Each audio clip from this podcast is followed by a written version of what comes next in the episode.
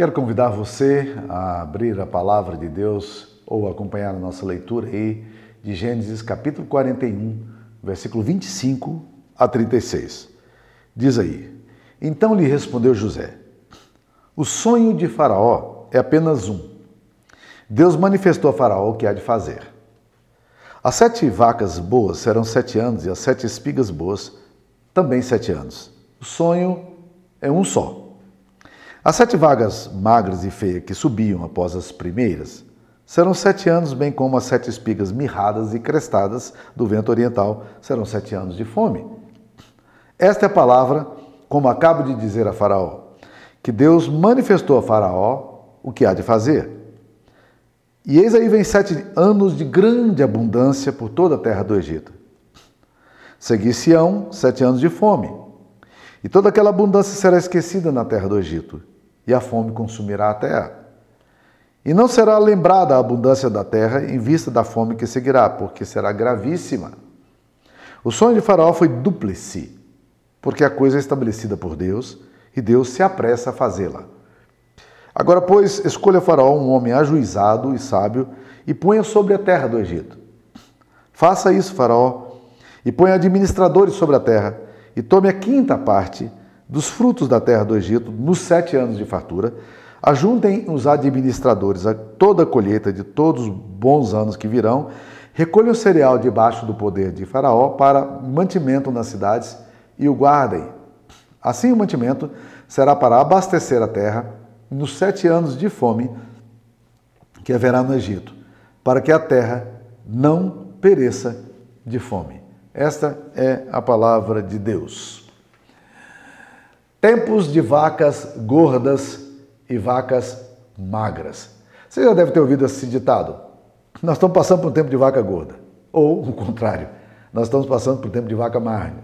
É uma referência a uma situação na qual as coisas estão dando certo quando você afirma tempo de vaca gorda. Ou estão indo mal quando você afirma que que as coisas não estão indo bem, que o seu negócio não está progredindo, que o que você está fazendo não está sendo recompensado, que o trabalho não está sendo bom e que as situações não estão sendo uma época de, de abundância. Essa expressão popular certamente foi retirada desse episódio das Escrituras Sagradas. Todos nós passamos por tempos bons e maus. É, psicólogos reunidos elegeram o apóstolo Paulo como o homem mais feliz da história por uma afirmação que ele fez em Filipenses capítulo 4, versículo 11, quando diz que ele é, aprendeu a viver contente em toda e qualquer situação. Tanto sabia viver em situação de abundância, quanto em situação de, de escassez. Tanto em situação de, de, de fartura, quanto em carência. Tanto em tempos de alegria, quanto em tempos de tristeza. Muitas vezes nós não sabemos viver com fartura. Não sabemos administrar o que a gente recebe, não sabemos lidar com, com os lucros que, gente, que, que, são advindos, mas também muitas vezes não sabemos lidar com a, com a escassez, porque nós nos desesperamos, nós blasfemamos, nós murmuramos e assim por diante. Então, meus queridos, nós, todos nós passamos tempos de bons e tempos maus, tempos de fatura e de necessidade. Então nós precisamos aprender a fazer isso aí. O autor de Eclesiastes afirma que há tempo para todo propósito debaixo do sol, né, do céu. Há tempo de ganhar, há tempo de perder, há tempo de amontoar e há tempo de, de dividir. Então existem coisas que existem épocas que você é, é tempo de ajuntar. A Bíblia até nos recomenda que a gente faça isso aprendendo com as formigas, que no verão elas sabiamente pegam a comida e jogam lá no formigueiro para se proteger, porque quando vem a época de chuva elas não podem sair porque elas morrem. Então vocês estão entendendo a coisa? Nós precisamos aprender a lidar com isso aí. Muitas vezes as crises de escassez são individuais, mas eventualmente as, as crises são coletivas e afetam toda a economia de uma região, de um país, de um momento da história, como aconteceu aqui no Egito. A grande depressão econômica dos anos de 28 a 32 nos Estados Unidos atingiram não apenas os americanos, mas atingiram o mundo inteiro. Houve um crash nas bolsas de Nova York e com isso também foram afetados os países do mundo inteiro. Então, são épocas de vacas magras que atinge coletivamente. Não é uma questão individual, não é um erro que você comete ou um problema que atinge só você, atinge todo mundo. E é tempo de perda. Ah, e é, calamidades aconteceram, como as de Pompeia no ano 70 em Roma, na, na, Itália, que, que levaram então é, uma região inteira a ficar muitos anos sem produção. Né? As pessoas tiveram que sair, quem sobreviveu, né? As pessoas da, da periferia foram saindo porque não tinham o que fazer, né? E aí tem que deixar tudo para trás. Muitas eh, crises, portanto, não são apenas individuais, elas são co comunitárias. Entretanto, é importante considerar que na maioria das vezes nós passamos por grandes aflições, porque nós nos esquecemos os princípios simples da palavra de Deus para a nossa vida. Por isso a Bíblia Sagrada está cheia de recomendações sobre princípios financeiros. Como aplicar com sabedoria, como ganhar dinheiro. E se quiserem ler um bom livro sobre o assunto, já existe um livro escrito por, por, pelo desembargador William Douglas, que é um homem cristão, né, e que já vendeu só no Brasil 250 mil exemplares, cujo título é 25 Leis Bíblicas do sucesso. Eu não gosto muito desse negócio de sucesso, né, de leis bíblicas, né? Eu acho que é a coisa mais específica, mas a tese central de William Douglas, e ela é muito boa, é de que o melhor manual que já foi escrito sobre a gente poder administrar aquilo que a gente tem é, é foi a Bíblia. A Bíblia não é apenas um livro para tratar da nossa relação com, com Deus, mas a Bíblia também é um livro de princípios. E quando nós vivemos debaixo desses princípios de Deus, nós certamente somos abençoados. E um estudo mais sério, por exemplo, do livro de Provérbios, vai nos trará várias recomendações bíblicas sobre, sobre a forma de administrar os bens que a gente tem. O tempo de vaca gorda. E para lidar com, as, com as, a época de escassez. Olha o que, que diz Provérbios 21, 5. Os planos do diligente tendem à abundância, mas a pressa excessiva à pobreza. Olha que interessante. Os planos do diligente, não do negligente, do preguiçoso, mas os planos do, do diligente tendem à abundância, mas a pressa excessiva tende à pobreza. Olha o outro texto de Provérbios 24, 3. Provérbios 24, 3 diz: Com a sabedoria edifica-se a casa, e com a inteligência ela se firma. Olha que coisa interessante. A casa nossa se edifica com sabedoria e a, ela se firma com inteligência. Muitas vezes nós não construímos a nossa casa nem com sabedoria, nem com inteligência. É necessário usar o cérebro. Nós precisamos de inteligência para poder fazer as coisas. Provérbios 24, 27 diz o seguinte: é outro texto da Bíblia interessante. Provérbios 24, 27. Diz aí: Cuide dos teus negócios lá fora, apronta a lavoura no campo e depois edifica a tua casa. Tem muita gente que está tentando construir a casa, papapá, mas não está cuidando dos negócios lá fora. Quando a renda, na verdade, é lá fora. Então, cuida dos seus negócios lá fora para você edificar a tua casa. Porque se você faz o movimento inverso, você está querendo fazer a tua casa, mas as coisas não estão lá, lá fora, não estão bem, você vai se endividar e vai ficar complicado. A vida de José e a estratégia dele, usada aqui nesse texto, nos ensinam como devemos nos preparar para os dias maus. O Egito passaria por uma enorme tragédia que atingiria toda a região. E alguns princípios administrativos de José é, ajudaram muito é, aquela comunidade, ajudaram muito o país e ajudaram também toda a região. Primeira coisa que eu diria, que a gente percebe aqui, José está usando um princípio de administração chamado antecipação. Portanto, o primeiro princípio é antecipe-se. Antecipe-se. Né? José se torna uma pessoa diferenciada pela capacidade que ele tem de planejamento. A, a, a Bíblia exalta até mesmo os insetos que são capazes de se preparar para os dias difíceis. Como, como falei, o texto de Provérbios 6, versículos 6 a 8 diz o seguinte: Vai ter com a formiga o preguiçoso. Considera os seus caminhos e ser sábio, não tendo ela chefe, nem oficial, nem comandante, no estio, na época da seca, prepara o seu pão e na cega ajunta o seu mantimento. Isso aqui, meus queridos, é antecipação.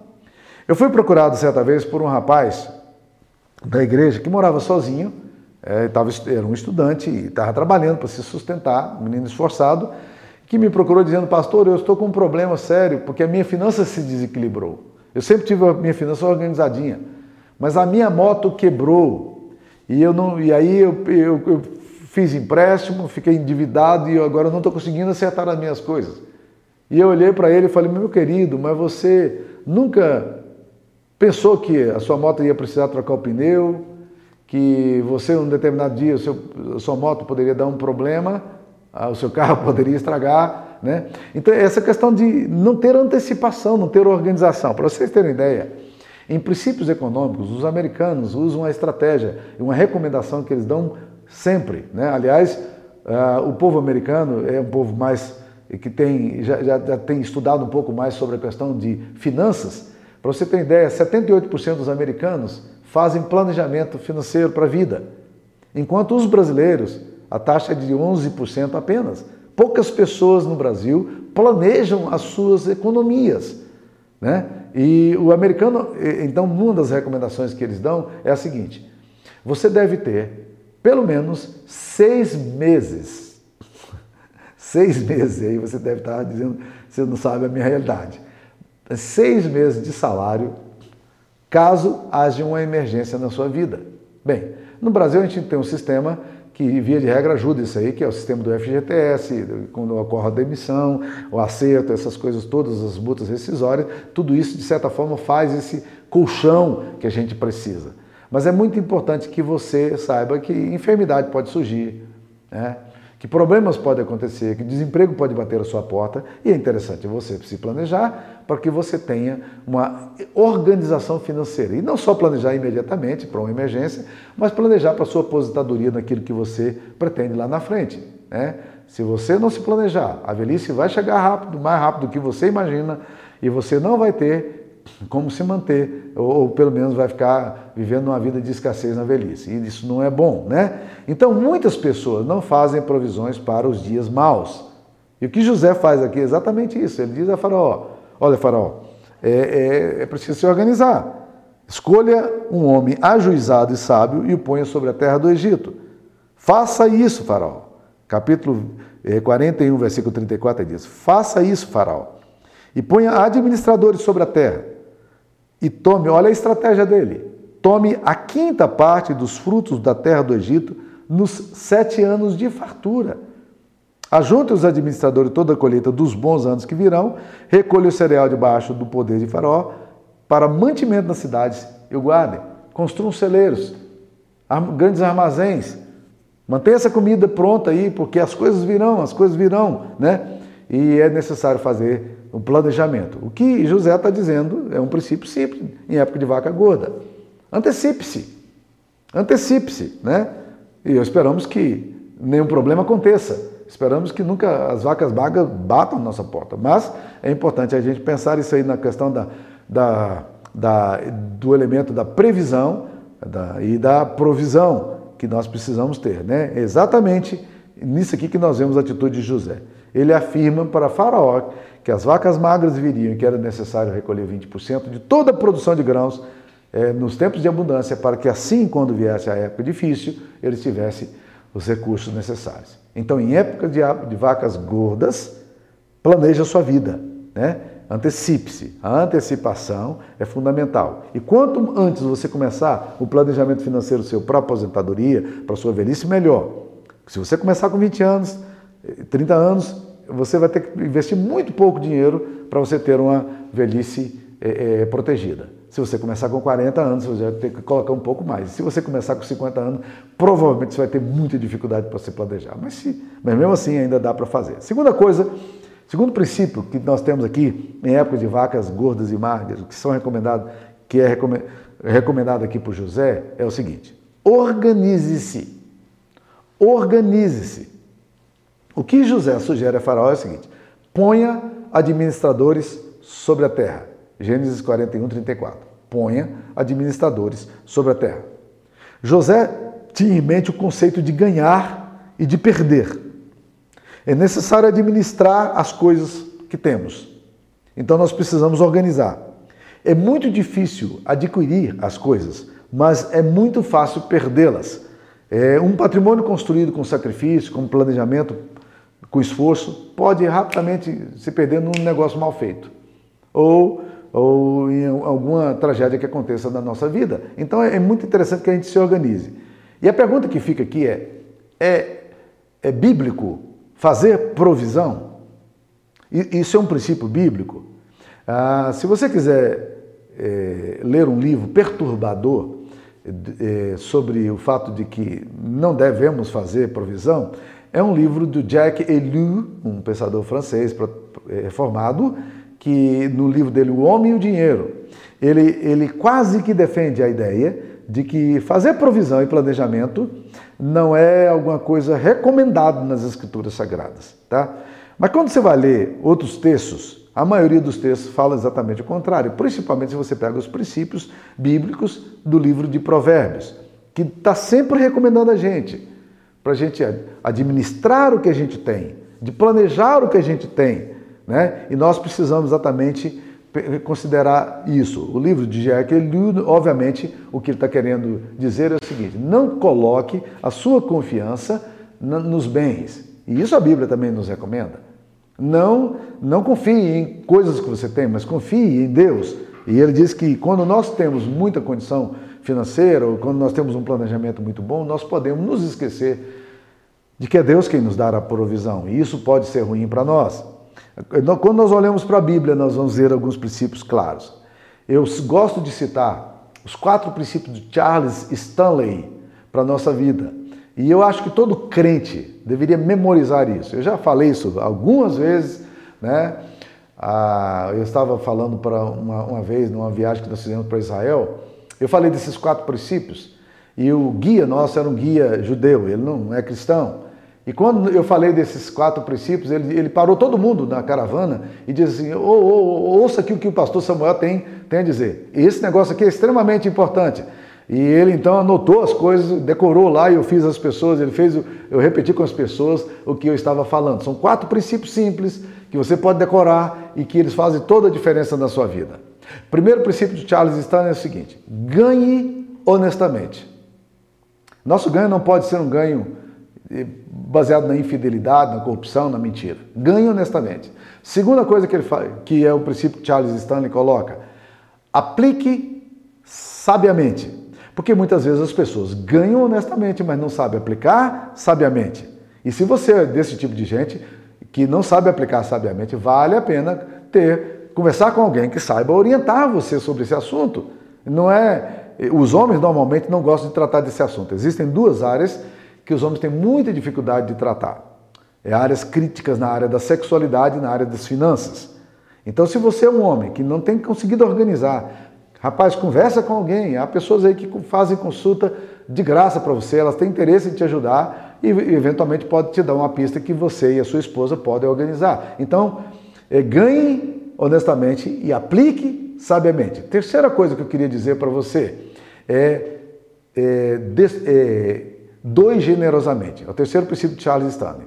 Nós precisamos não apenas acumular e guardar, mas nós precisamos aprender a contribuir com o reino de Deus, com a obra de Deus. Se você ama Jesus, você precisa aprender a contribuir de forma sistemática, é, de forma proporcional e de forma rotineira. Por quê? Porque muitas pessoas dão uma oferta aqui, dão outra ali. O princípio da palavra de Deus sobre o dízimo não é um princípio de aguilhão para você pegar 10% do que você ganha e dar. Não, é, eu conheço muitas pessoas que dão muito mais do que isso. Pessoas, mas é importante a gente aprender que é uma proporcionalidade sugerida nas Escrituras Sagradas que pode abençoar a sua vida. E Deus está nesse negócio, porque tanto no Velho quanto no Novo Testamento, Deus está recomendando o seu povo para fazer isso aí. E por último, o quarto princípio do Charles Stanley, que é muito interessante, ele diz assim: desfrute abundantemente. Há pessoas que ganham, mas não sabem desfrutar o que ganham. Elas são tão avarentas, elas estão tão preocupadas em acumular e ganhar, que elas não conseguem eh, fazer eh, essa, ter essa compreensão de que dinheiro também tem que estar ao nosso serviço para que a gente desfrute. Então, os quatro princípios: ganhe honestamente, Aplique sabiamente, doe generosamente e desfrute abundantemente. Guardou? Acho que é interessante você escrever isso ou memorizar, né? Dá uma rebobinada aí no vídeo, caso você não tenha conseguido anotar e decorar, mas vale a pena, dá uma parada aí, né? E, e decore isso aí. Né? É o princípio da organização, é o que a gente está vendo aqui com, com José. Você vai para o Novo Testamento, você vai perceber Jesus na multiplicação dos pães fazendo a mesma coisa. O que, que Jesus Cristo faz? Quando, quando ele, ele vai multiplicar os pães, ele manda todo mundo assentar-se na grama. Então, esse é um princípio interessante. Ah, Jesus queria avaliar, organizar e planejar. Ele diz: Fazei o povo sentar. No meio da bagunça não tinha como fazer aquele negócio fun fun funcionar, a multiplicação dos pães. Segunda coisa, Jesus pega o pão e dá graças. É o princípio da gratidão. Muitas vezes nós somos muito ingratos. O pão era mínimo, o povo era muito. Mas quando a gente apresenta o pouco que a gente tem a Deus em gratidão, esse negócio multiplica. Então é preciso orar pelos nossos recursos com gratidão. Leva isso a Deus, o que você tem. Agradeça a Deus o pão recebido. Grandes milagres de multiplicação acontecem quando nós agradecemos a Deus, porque ser, ser agradecido multiplica os nossos recursos. Terceira coisa que Jesus Cristo fala, faz, ele manda repartir. Ele colocou todo mundo assentado, orou e agora manda, manda repartir, dá aos seus discípulos e diz: reparta. E aí todo mundo foi recebendo. A Bíblia nos diz em 1 Coríntios 9, 10 que Deus dá pão para alimento e semente para semear. Às vezes a gente come a nossa semente. O que Deus dá para semear, nós não semeamos. E nós precisamos aprender a semear. Tá? Às vezes o que acontece? Nós, nós estamos comendo aquilo que Deus nos deu para semear. O que Deus te dá para semear é para semear, não é para comer. O que Deus te dá para alimento é alimento, é você precisa comer. Então, não coma a semente que Deus está te dando. A semente tem a ver, ver, o quê? Com essa questão da generosidade, essa questão da gente é, investir no reino de Deus, nas coisas de Deus, com nossos recursos, porque o dinheiro ele é importante para o avanço da obra do reino de Deus. Né? As, as coisas não acontecem se não houver um compromisso, uma fidelidade dos membros da igreja, por exemplo, ou de um, de um, do povo de Deus em geral. Muita coisa a mais poderia ser feita se os irmãos tivessem mais generosidade na, na obra. E quarto e último princípio, Jesus manda recolher o que sobra. E eles recolheram 12 cestos cheios. Por quê? Porque Deus é o Deus da abundância, mas Deus não é um Deus do desperdício. Um dos grandes problemas hoje no mundo é que o mundo produz alimento suficiente para alimentar duas vezes mais a população que tem. Entretanto, as pessoas passam fome. 800 mil pessoas, segundo a ONU, passam fome diariamente. Tem escassez de alimento. Por quê? Porque a coisa está mal distribuída. Então nós precisamos não desperdiçar. Não desperdice. Ah, invista em generosidade, mas não desperdice. Tenha abundância, mas não desperdice. Não faça isso não. Isso não é um princípio de Deus. Então, primeiro princípio que nós vemos aqui em José, antecipe-se, e segundo princípio é organize-se. Vamos para o terceiro princípio. Use a sua capacidade não apenas para amontoar, mas para cuidar dos desprotegidos. A sugestão, a proposta que José faz a Faraó aqui é uma proposta inteligentíssima e é interessantíssima também. Por quê? Porque ele fala: olha, recolha 20% dos alimentos e coloque em celeiros. Porque o tempo de vaca magra, vai chegar. Sete anos terríveis virão. E agora é a hora da gente poder planejar isso tudo e organizar tudo isso aí. E o que, que acontece? Ele diz: para que haja mantimento nas cidades. Se você ler a história aqui, você vai perceber que aquele mantimento que foi reservado se tornou a única fonte de recurso das pessoas nos próximos sete anos. Obviamente, a escassez não aconteceu imediatamente. Por quê? Porque muitas pessoas tinham reservas, muitas pessoas tinham gordura para comer, muitas pessoas tinham animais e as coisas foram apertando. E a seca não atingiu só a região onde eles estavam, mas a seca também atingiu as regiões vizinhas. Foi uma seca horrível, é, num tempo horrível. E isso vai atingir onde? Canaã, onde está, onde se encontra o pai dele e seus irmãos. Essa seca vai longe, tá? ela atravessa o deserto e vai chegar lá na região de Israel. Sai do Egito e vai para Israel, longe.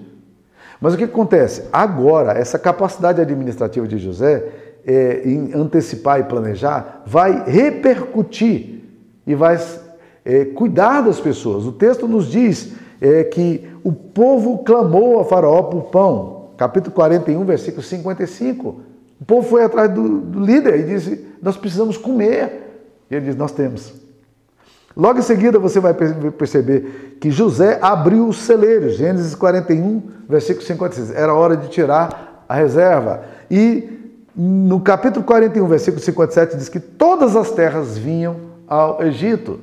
Olha, olha o que acontece quando você tem os recursos disponíveis. Mas é importante que a gente entenda esse princípio de Deus aqui de uma forma maravilhosa em tempo de vacas gordas e magras. Deus quer que a gente tenha, não apenas para a gente ter, mas Deus quer que a gente tenha para abençoar as pessoas que não têm. A, a decisão de José é, seria um resgate precioso, até mesmo para sua família que vivia longe na terra de Canaã.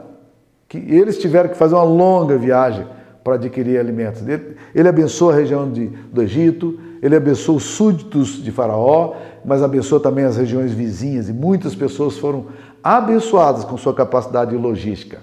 Eu tenho pensado nisso em relação aos empresários da igreja. Ah, como é que nós podemos ajudar o nosso país, a economia do, de um país, né, com os recursos que a gente tem?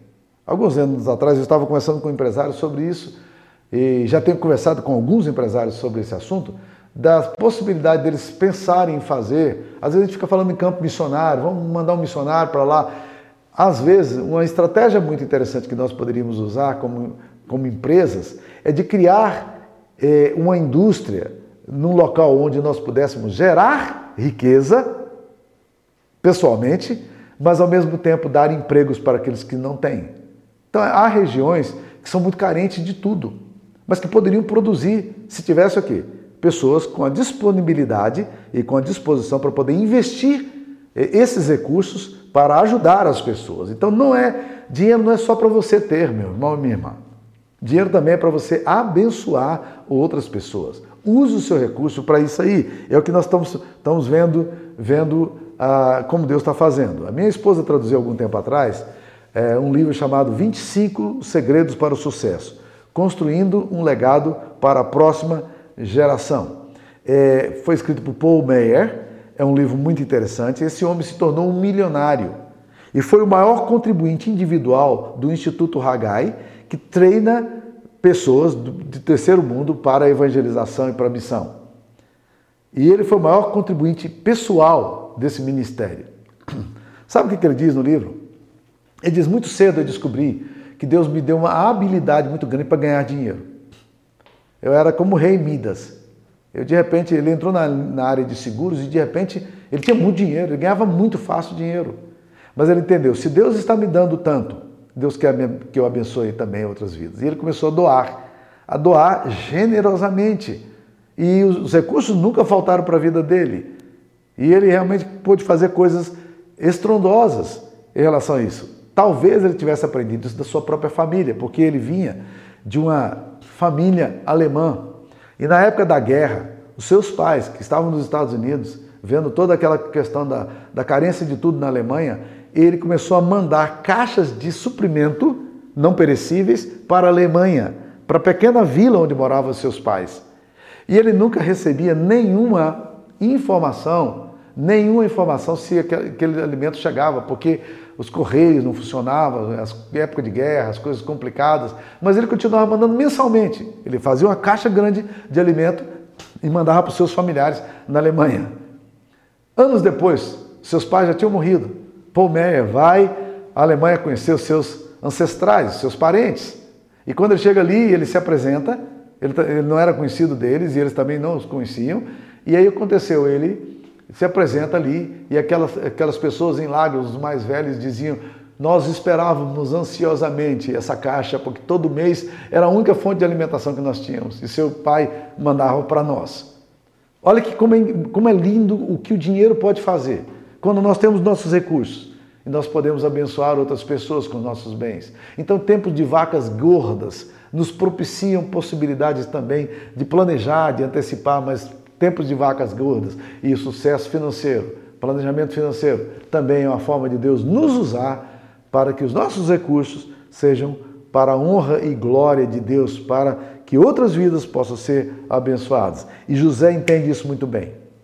No capítulo 45, diz, versículo 7, quando ele se encontra com seus irmãos, ele diz exatamente isso. Ele fala assim: Olha, e agora eu estou entendendo que Deus me enviou diante de vós para conservar vossa sucessão na terra e para vos preservar a vida por um grande livramento. Ele está dizendo: eu me vejo como instrumento de Deus.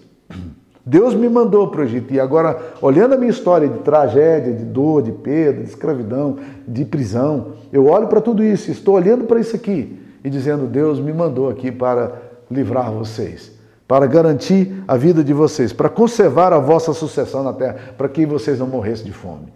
Olha a compreensão de José. Né?